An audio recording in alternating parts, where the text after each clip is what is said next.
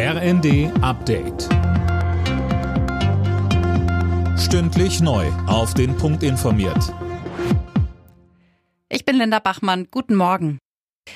Die EU-Staats- und Regierungschefs haben sich auf ein Ölembargo für einen Großteil der russischen Importe geeinigt. Der Beschluss betreffe bis Ende des Jahres mehr als zwei Drittel der Öleinfuhren aus Russland, so EU-Ratspräsident Michel.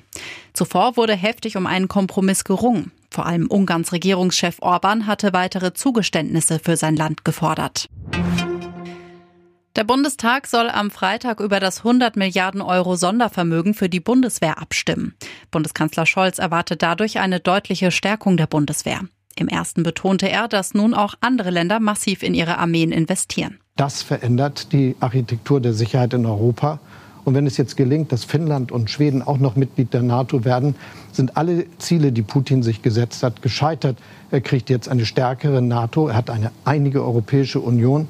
Die Ukraine wird massiv unterstützt und sein Ziel, in kurzer Zeit die Ukraine zu erobern, ist vollständig gescheitert, sondern die Ukraine kann mit unserer Unterstützung jetzt schon so lange Widerstand leisten.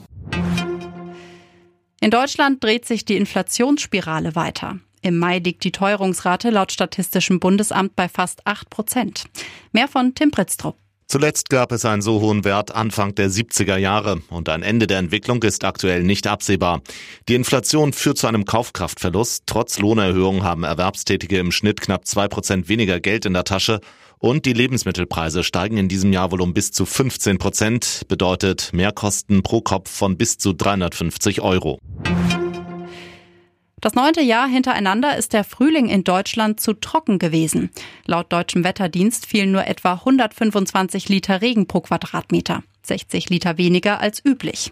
Und auch die Durchschnittstemperatur ist erneut gestiegen auf 9 Grad. Alle Nachrichten auf rnd.de